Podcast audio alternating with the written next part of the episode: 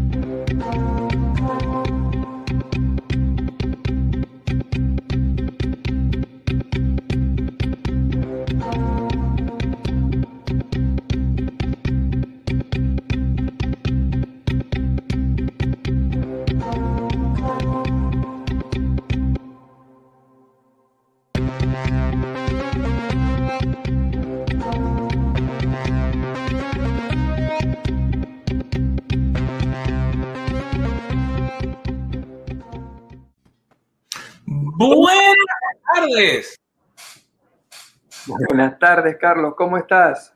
Muy bien, mi hermano. ¿Y tú? Mira, hoy estoy acá en una tremenda competencia. Este es mi club favorito de Argentina. Se llama Boca Juniors. Boca Juniors. Sí, eh, Boca y River son dos, los dos equipos de fútbol más importantes de Argentina. Y la competencia hoy no es entre Boca y River, sino entre el mate y el café. Ay. Yo me acuerdo la primera vez que yo intenté eso. A mí me decía, pero ¿y eso qué? Pero hermano, realmente qué bueno poder verte nuevamente, poder estar aquí y compartir contigo una semana más. Sí. E, e, este año se está yendo ya. Realmente ya estamos, ya estamos en la segunda semana de febrero. Sí. Y febrero es el mes del amor, así que nos da mucha, mucha tela para cortar. Sí.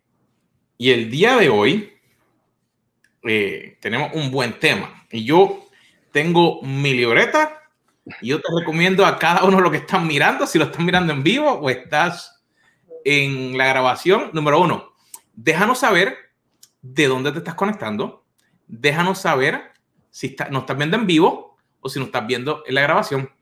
Pero saca una libreta porque yo he visto lo que mi querido compañero ha preparado para el día de hoy. Y yo le decía, usted realmente que le mete, tiene tela para cortar ahí, como diría en Puerto Rico. Así que yo voy a tomar nota. La, la verdad, Carlos, es que nosotros tenemos un Dios tan grande y su palabra tan bendita que toda la tela para cortar está en las Sagradas Escrituras y todos aquellos que se animan a invertir tiempo y dedicación y estudiarla van a encontrar que hay más que suficiente para todas las necesidades del ser humano y yo me animaría a decir del planeta. Así que el mérito no, no es mío de que, de que tengo mucha tela, sino del Dios bendito al cual le damos hoy toda la gloria. Y, y es interesante, Carlos, porque como tú dices, la palabra es tan rica y, y cuando a veces buscamos cuando hay necesidad, encontramos de una manera. Pero cuando estudiamos de otra manera, cuando estudiamos para aprender sin estar en ese momento de desesperación. Por eso es que eh, empezamos desde el año pasado invitando a cada uno de ustedes a que leyeran la Biblia con nosotros durante el año, porque el proceso de estar leyendo constantemente nos ayuda a poder ir creciendo, a poder ir aprendiendo. Yo no, yo no me acuerdo cuántas veces eh, la he leído, la he escuchado. Pero como tú dices, es tan interesante que a veces uno, un pasaje le puede hablar de una manera en un momento en la vida y luego el mismo pasaje te habla de otra manera en otro momento en la vida. Absolutamente. Y hablando de leer toda la Biblia en un año, ya estamos eh, increíblemente en se nos acerca ya la parte final del Pentateuco, el Penta 5 Teuco, los cinco libros que atribuimos a Moisés.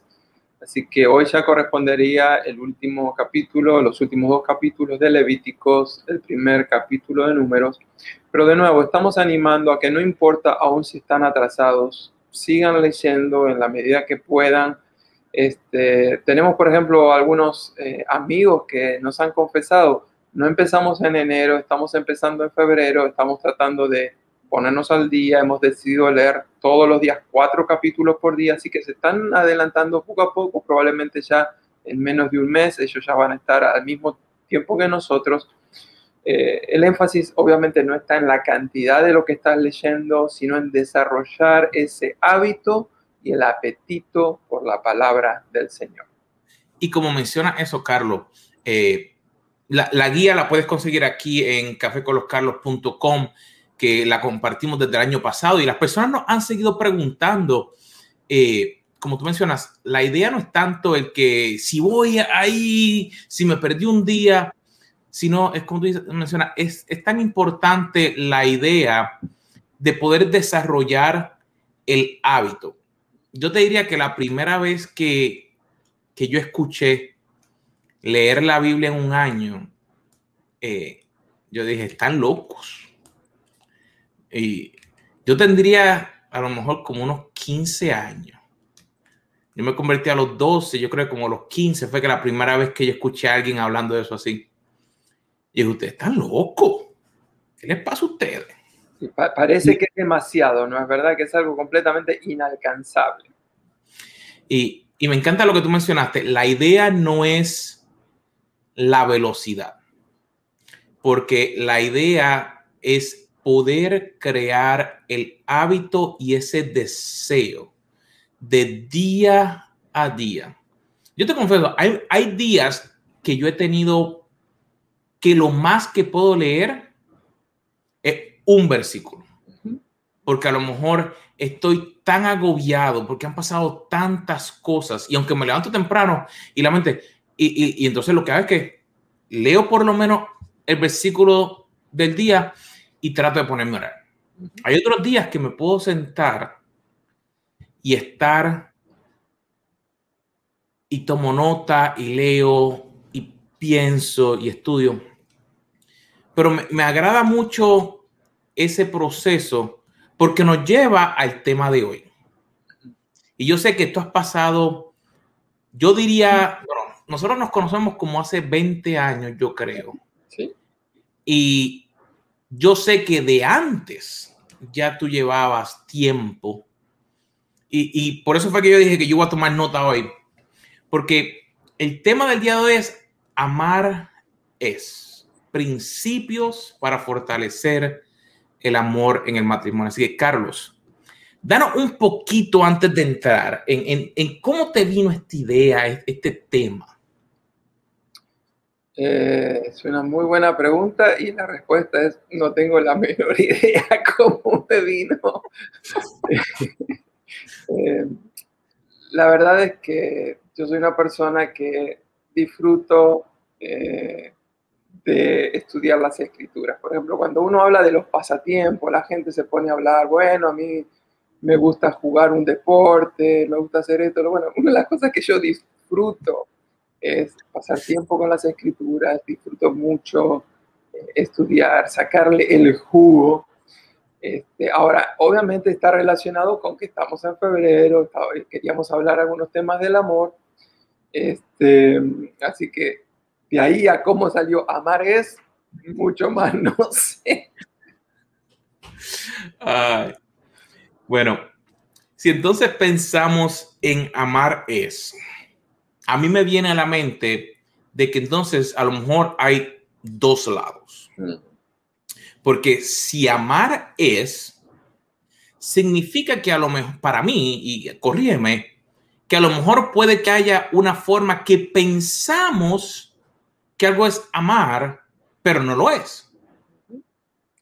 Es muy interesante porque en, en el documento que les estamos regalando en el día de hoy, que tiene 16 características relacionadas con el amor, eh, 8 de lo que el amor es, 8 de lo que el amor no es. En realidad, si nos ponemos a jugar y a exprimir bien eso, eh, nos darían más de 30 características, porque por cada frase que dice el amor es, podemos ponerla al revés y decir, bueno, en base a eso, si el amor es esto, el amor no es lo otro. Y después cuando vamos a la lista de lo que el amor no es, podemos decir, bueno, si el amor no es esto, entonces el amor sí es esto. O sea que hay muchísimo, muchísimo para hablar. Bueno, entonces, si brincamos de, de vamos a, a, a, tirarnos a la piscina, porque ya tenemos un ratito, así que el primero tú, tú pones, el amor es paciente, estamos pasándonos en el libro de Corintios, primera de Corintios 13, que es el capítulo que se conoce como del amor. Así que, Carlos, el amor es paciente. Yo la primera aclaración que quisiera hacer es que eh, en, en, la gran mayoría de nosotros no estamos usando muy bien eh, este capítulo.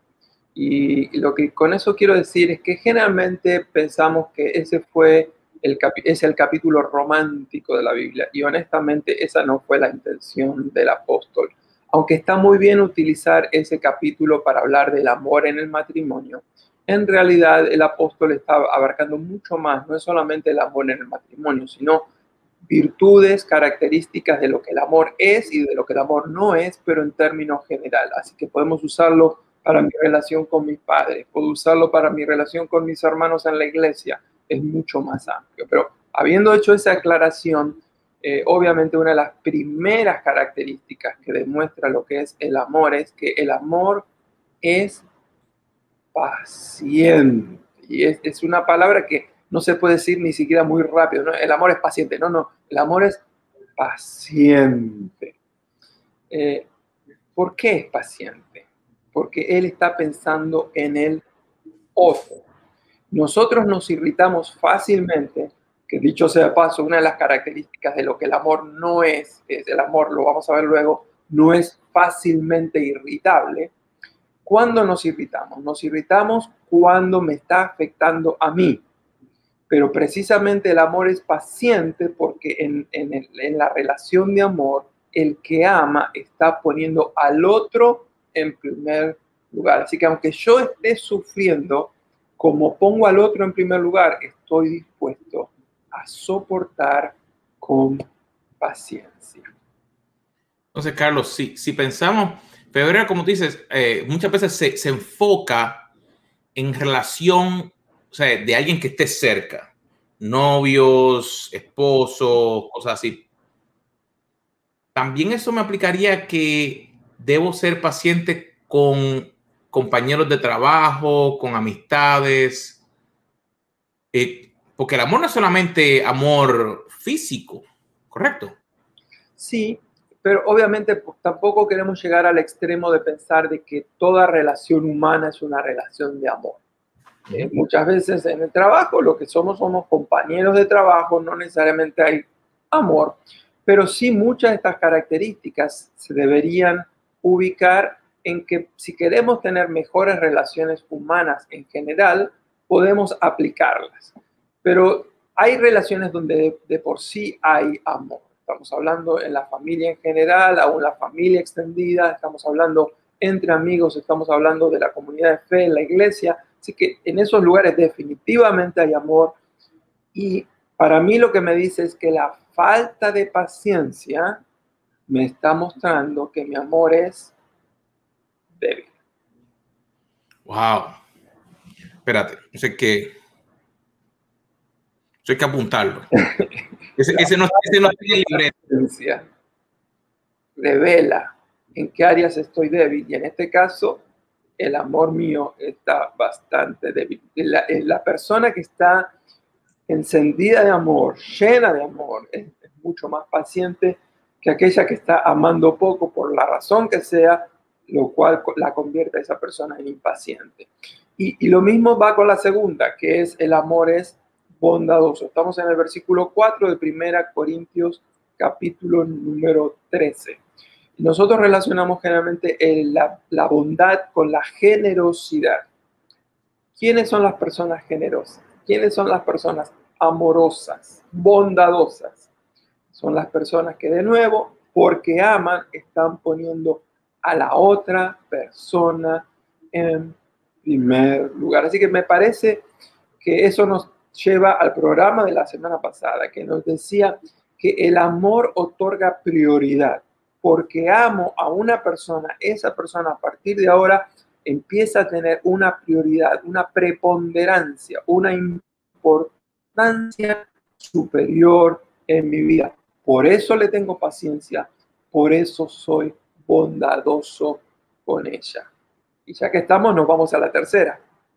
El amor dice la palabra del Señor en el verso 7 de 1 Corintios 13, es sufrido.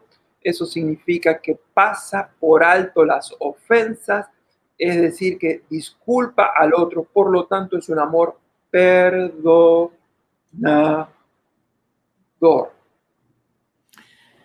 Carlos, una de las cosas que muchas veces se habla es que pues pueden haber situaciones en la vida que pues llega a una situación difícil llega una discusión, llega un problema. El perdón muchas veces se, se enfoca en que la otra persona es quien tiene que venir y pedirme perdón, porque ellos fueron los que me ofendieron a mí. Eh, ¿cómo, ¿Cómo aplica eso aquí? Eh, ¿Debe ser la otra persona quien debe comenzar o, o debo ser yo quien debería otorgar ese perdón?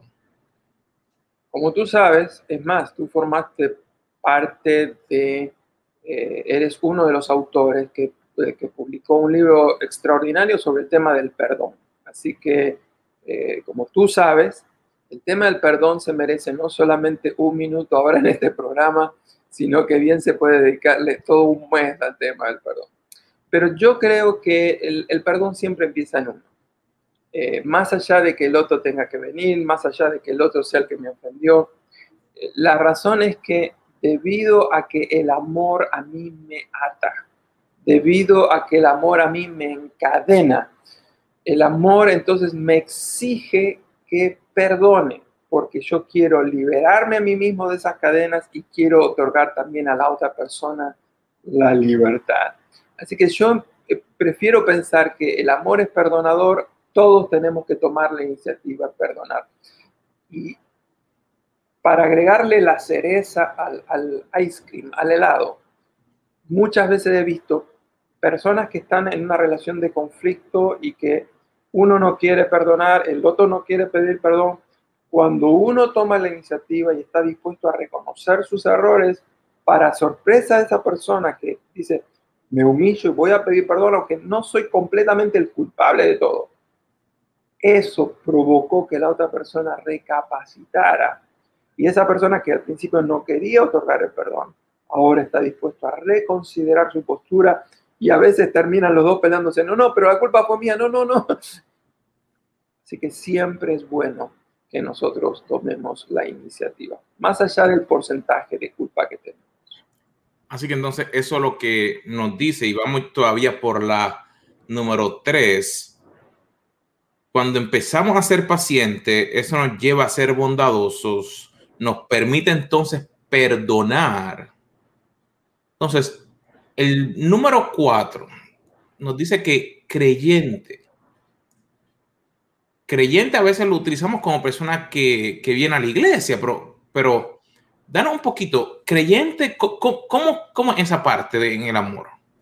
Eh, la Biblia dice que el amor todo lo cree. Y todo lo cree está relacionado con la palabra fe. Quiere decir que el amor está dispuesto a confiar en la otra persona. Eh, yo he notado que muchas veces uno de los grandes conflictos que hay en los matrimonios empieza con personas que son desconfiadas. Entonces la persona que desconfía de su pareja, de su cónyuge, automáticamente comienza con una especie de persecución. Tiene que empezar a controlarlo, quiere tener más acceso al teléfono celular, le empieza a chequear con quién está haciendo el WhatsApp, está verificando quién está en sus redes sociales. ¿Por qué? Porque no le está creyendo. Así que cuando dice que el amor todo lo cree, está diciendo que el amor es seguro de sí mismo y por lo tanto confía en la otra persona. Así que habría ahí solamente en ese tema, hay todo un seminario que pudiéramos desarrollar. Pero en resumidas cuentas, ¿cómo está tu confianza en la persona a la cual tú amas? ¿Cómo está tu confianza con respecto a, tus amigos? Eh, ¿Estás dudando todo el tiempo? ¿Te sientes inseguro de tu relación? ¿No será que no es la otra persona la que está buscando otras relaciones, sino que eres tú mismo, tú misma, la que, la que está teniendo dudas en cuanto a sus sentimientos, eh, es para considerarlo. Yo estoy tomando nota porque eso es bien interesante, eh, leyendo diferentes cosas, buscando diferentes eh, estadísticas con todo lo que ha pasado, que muchos matrimonios, muchas relaciones han tenido situaciones difíciles. Y tú mencionaste algo ahí, que, que las personas cuando no están confiando, entonces no pueden creer lo que ocurre. Entonces, este versículo eh, les quiere, yo diría que les da ánimo, por ejemplo, cuando tú confías, cuando tú crees en lo que Dios hace, en ese cambio, tú puedes creer que Dios hace la transformación, ese amor que Dios te da para tu pareja. ¿Me entendí correcto? Justamente. Y eso también está muy relacionado con el próximo. Seguimos todavía en el versículo 7 y dice que el amor es sufrido, decíamos que eso equivale a que perdona, todo lo cree, es creyente, pero dice que también todo lo espera. Así que el amor tiene una actitud positiva. Está esperando siempre lo mejor. Siempre está esperando que la otra persona recapacite. Siempre está dispuesto a que la otra persona vuelva en sí. Eh, eh, la falta de amor dice, no, este es un caso perdido, es irrecuperable. El amor todo lo espera. Y a mí me parece que en ese aspecto, uno de los amores que más espera es el amor de una madre. Eh, yo nunca me voy a olvidar, la abuela de mi le decíamos con mucho cariño, Nana. Y ella tuvo varios hijos. Este, y un día le pregunté, eh, Nana, ¿a cuál de los hijos usted ama más? Claro, yo tenía mis propias teorías al respecto. Y ella me dijo, no es tanto que uno ama más, pero hay un amor que se enfoca de manera especial con el hijo más débil. Y él me mencionó ahí cuál era su hijo más débil y obviamente yo conocía bastante la historia. Pero lo que me gustaba de, es, de eso, de esa actitud que ella tenía de amarlo, es que ella no lo había descartado.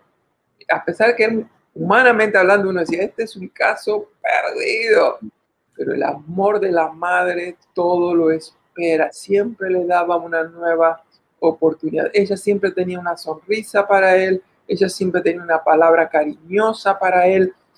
Ella no se, ella al amar no se basaba en el amor que ella recibía de parte de su hijo, porque era uno, un ingrato increíble. Pero el amor es positivo, decimos. Es decir, ella dejaba que su amor sea tan grande que no su amor no dependía de que él eh, recompensara ese amor, de que él correspondiera ese amor. Amor de madre, amor extraordinario. Wow. Seguimos. Sigamos. Wow. El número 6 es el amor es fuerte. Uf, el amor es fuerte. En el versículo 7 de 1 Corintios 13 dice el apóstol Pablo en palabras inspiradas por el Espíritu Santo de Dios que el amor, y venía diciendo, ¿no? Es sufrido, todo lo cree, todo lo espera, y ahí dice, todo lo soporta, es decir, es fuerte. El amor débil no puede decir que todo lo soporta. El amor débil no aguanta y explota. Pero el verdadero amor es un amor fuerte, que tiene callos, que no, no deja que cualquier cosa lo desanime, lo frustre, eh, no abandona en el primer intento. El amor es fuerte, está dispuesto a soportar. Eso significa que está dispuesto a soportar ingratitud, está dispuesto a soportar eh, falta de amor. Sigue para adelante, sigue para adelante, sigue para adelante. Es fuerte una, otra y una y otra y una y otra vez.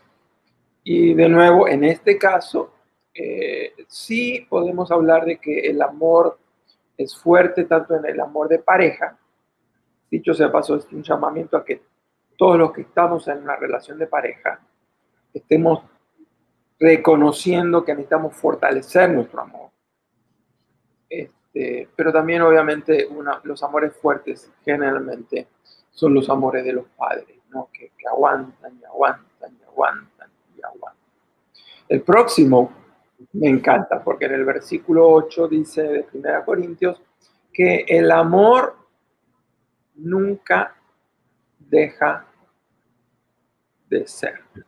Y entonces ahí dijimos, bueno, si el amor nunca deja de ser, la característica del amor es que el amor es eterno. El amor es eterno. Este, hay grandes discusiones. ¿Se puede acabar el amor? Eh, ¿En qué caso se acaba el amor? Si se acabó, ¿será que nunca hubo? Bueno, no vamos a contestar hoy todas esas preguntas, pero sí queremos decir que el verdadero amor cuando amamos en el amor que Dios ha puesto en nuestro corazón, cuando fortalecemos nuestro amor a través de nuestra relación íntima con Dios, ese amor se va fortaleciendo, se va fortaleciendo y llega un momento que no deja nunca de ser. El amor es eterno, nunca deja de ser. Y termino en las características positivas y con eso me parece que hoy terminamos nuestro programa, dejaremos para el próximo quizás las características negativas. Pero el último es, dice el apóstol en el versículo 13, que hay tres características muy importantes, tres virtudes que tenemos que tener en cuenta. Dice que existen hoy en día la fe, la esperanza y el amor. Habría de nuevo mucho, mucha tela para cortar sobre esto, pero hablando del amor, dice, pero el amor es mayor que la fe y que la esperanza. No significa que no necesito la fe, no significa que no necesito la esperanza. Dice que sí, aunque necesito la fe y la esperanza, me enfoque en amar, porque el amor es el atributo mayor. Así que eh, la vez pasada terminamos con dos preguntas. ¿Tú te acuerdas algo de ese tema de las preguntas, Carlos? Sí, era como que qué palabra pudiéramos utilizar eh, para, para describir esa persona que tenemos al lado nuestro. Sí, así que eh, si ustedes, me parece que era una sesión bastante interesante, así que si no han escuchado el programa anterior, les animo, vayan, está en nuestra página del internet, Café con los Carlos, cinco principios para fortalecer nuestra relación matrimonial. Les dimos dos preguntas para que ustedes puedan fortalecer su diálogo. Una de las claves para fortalecer el amor es que necesitamos fortalecer nuestra comunicación. Así que como ustedes la tienen ahí, hoy nos vamos a seguir repitiendo eso. Vamos a darles dos preguntas más. Así que, ¿cuál sería la primera pregunta extra que hoy queremos compartir con nuestra audiencia? Sería, ¿de qué manera demuestro lo importante que eres para mí? Mm. Sí, lo que queremos decir es cuáles son esas formas que yo puedo utilizar para demostrar cuánto te valoro, cuánto te amo. Eh, cuando hay una relación así de, confianza, cuando en, ninguno de los dos está tratando de sacar ventaja del otro, uno puede ir con plena libertad y decirle, ¿qué más? ¿Qué más puedo hacer para mostrarte lo importante que eres para mí? Cuánto amo. Wow, yo creo que esa es una pregunta fuerte. Y de nuevo, estamos confiando que hay una relación de madurez y no de manipulación, porque el problema es cuando la relación es una relación manipuladora, el otro que recibe la pregunta es decir, esta es mi, oportunidad para decirle, bueno, si quieres demostrarme que me amas, tienes que hacer esto, esto, esto, esto. Obviamente, quizás ese día salió con la suya y la otra persona en, su misión, en humildad, se calla la boca y hace todo eso, pero básicamente lo que está haciendo es cerrando la puerta y la otra persona nunca más se va a animar a decirle qué más puedo hacer porque se siente abusado. Así que de nuevo, eh, la comunicación en el matrimonio eh, depende de ir limando las asperezas, ir avanzando. Probablemente no todo matrimonio está listo para sincerarse y hacer estas preguntas, ¿no? ¿Cómo puedo demostrarte que te valoro y te amo? Pero honestamente, lo opuesto también es válido. Si yo no puedo hacer esa pregunta en el matrimonio, ¿en qué otra relación puedo hacerlo? Así que confiemos que el Señor nos siga dando su gracia para que podamos seguir trabajando, puliendo, mejorando, profundizando nuestra relación. Eh, otro elemento que quisiera agregar es que noten que la persona cuando pregunta, ¿qué más puedo hacer para demostrarte cuánto te amo y cuánto te valoro? Cuando termina eso y la otra persona le contesta, no le está diciendo, bueno, ahora déjame que yo te diga lo que yo estoy esperando que tú hagas para demostrarme cuánto me valoras a mí. No, no, no, no. Es la persona que ama, que se ofrece y se entrega para amar más aunque la otra persona no esté demostrando recíprocamente su amor hacia ella. Y déjame decirte, muchas veces la otra persona es la que menos ama. Si de los dos hay uno que ama un 70% y el otro un 30%, y, y aún el que ama 70% es el más fuerte que puede llegar a decir, hay algo más que puedo hacer para demostrarte cuánto te amo. Wow. Yo he tomado notas y yo me voy a sentar a escuchar nuevamente. Estas conversaciones a mí me encantan. Porque aunque ahora no nos podemos sentar como hacíamos antes, que nos encontrábamos en, los diferentes lugares, pero realmente eh, nos anima eh, realmente ver la sabiduría, porque sé que trabajas con muchos matrimonios, eh, has tenido tantos años de experiencia Y claro, que no, no tenemos el tiempo para ir las cosas que el amor no es. Pero si de las personas que nos escuchan, de las personas que nos están viendo, ¿cuál sería ese consejito para este fin de semana? Mm. Pues como la semana que viene vamos a tratar las que no son, algo para este fin de semana. Este fin de semana eh, se celebra el Día del Amor, de la Amistad, en muchos lugares, no en todo el mundo. Una de las cosas que quisiéramos sugerir es quita el pie del acelerador. El amor necesita tiempo y espacio para expresarse. Así que separa tiempo. En las noches de esta semana trata de no ocuparte demasiado. Traten de cenar, no comida muy rápida. Traten de, decir, vamos a tomar cenas más normales, más eh, con más tiempo. Eh, si tienen niños pequeños, hagan planes para seguir conversando después que los niños se acuestan. Esta no es muy buena semana para estar viendo películas ni Netflix. Esta es una semana para comunicarse verbalmente. Uno habla, el otro escucha, el otro habla, uno escucha. Así que eh, la semana pasada dijimos que una de las características del amor es que el amor es dar.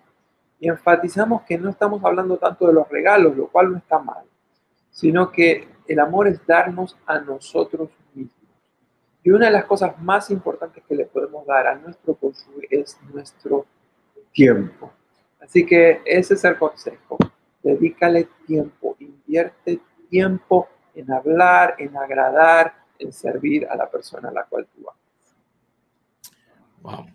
Bueno, mis amigos, ha sido un episodio más. Yo tomé notas, yo voy a sentarme a escuchar nuevamente y a ver, pues realmente es saber lo que el amor es, nos ha de ayudar a poder seguir creciendo con nuestra pareja y muchas de esas, como mencionó Carlos, también las podemos aplicar en otras relaciones y estar listos para la próxima semana cuando vamos a ver lo que el amor no es. Así que está seguro de que te conectas con nosotros en cada una de las plataformas donde estamos. Dale seguir, dar la campanita en subscribe en YouTube para que puedas tener las notificaciones cuando vamos en vivo. Y definitivamente esperamos que tengas una semana llena de bendiciones, un buen fin de semana. Y entonces nos vemos la próxima semana a la misma hora en el mismo canal, aquí en Café con los Carlos a las 3 de la tarde. Gracias por estar con nosotros. Si este programa ha sido bendición, compártelo también en tus redes sociales. Nos vemos el próximo martes. Nos vemos.